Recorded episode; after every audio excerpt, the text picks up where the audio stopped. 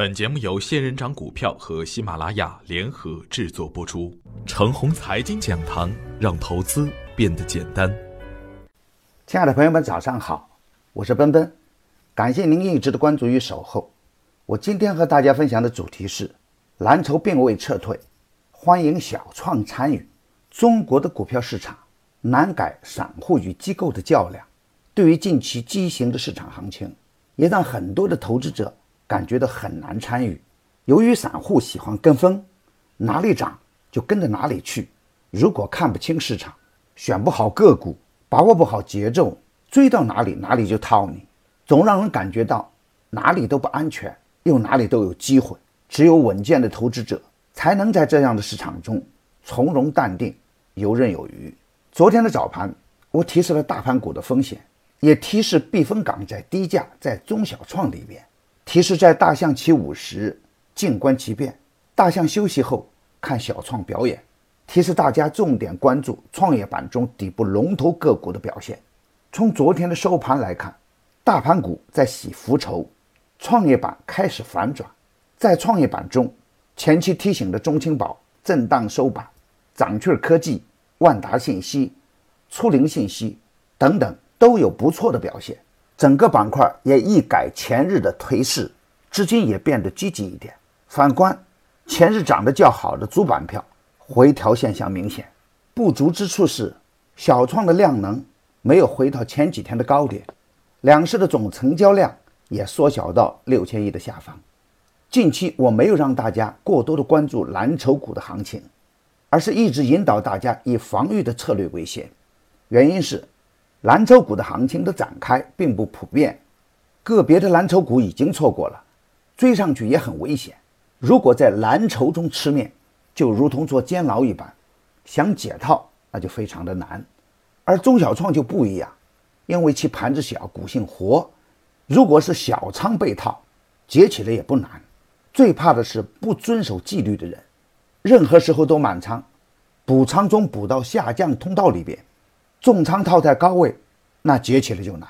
很多亏损的人，大多都有以下的特点：一是看着涨的就想买，不看位置也不看大盘；二是手中的股票有很多，分不清强弱和长短线；三是手中有钱就想买，买了以后心又不安，被套以后气定神闲；四是套一点就想自救，结果是越补亏的越多，又总是把股票扔在黎明之前。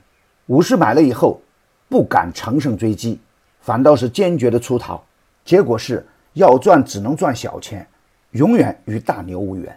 六是永远都不知道认真的反思，总是天天不停的抱怨。你只要沾上上述一个点，大概率都会亏钱。这就是大家天天听到的股市二八现象的具体表现。当前就是一个二八现象的行情，每天表现的都是冰火两重天。如果没有一个稳定的操作思路，那亏钱就是大概率事件。比如大蓝筹，有人就在周二追在高点，昨天又恐慌的出逃，那两天就有可能亏去十个点以上。昨天的创业板绝地逢生，进一步验证了我近期对大盘的整体观点：小创不能死，只有小创活跃，散户们才有春天。然而，大家也不能因为昨天一涨。就扔了大盘蓝筹，马上去追小创，那肯定是愚蠢的表现。昨天大盘蓝筹的收缩，并不代表着蓝筹行情走完。小创绝地反击，也不能证明所有的小创都有春天。最关键的因素还是要看你手中拿着什么票。今天操作的要点是，因为蓝筹中有太多的资金在博弈，所以昨天的行情只能理解为洗盘。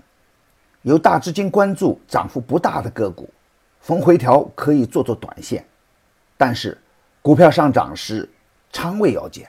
中小创中的个股，股性较活，底部有量的中小创个股也是布局的重点。大盘还会延续震荡上行的格局，但风格较之前会有稍稍的改变。蓝筹的局部行情还在，小创的龙头不会再有扭扭捏捏的表现。你乘您的车。我坐我的船，大盘股中有热点，中小创中也会有连续的热点。大家可以在比价比量的前提下，根据自己的喜好认真挑选。前推的利君股份，昨天收了一个跳空向下的十字星，有明显的极度缩量的表现。持有的朋友可以积极的关注它的量能变化，高抛低吸，不放量还是不能重仓接盘，放量启动可以积极一点。前几天提示布局的底部个股，还是可以以持股差价为先，回避前期涨幅过大的品种。手中的地板票，别轻易的扔在地板上。行情震荡的前提下，操作的策略很关键，不可以总是满仓操作。精选个股做差价，就不怕震荡行情出现。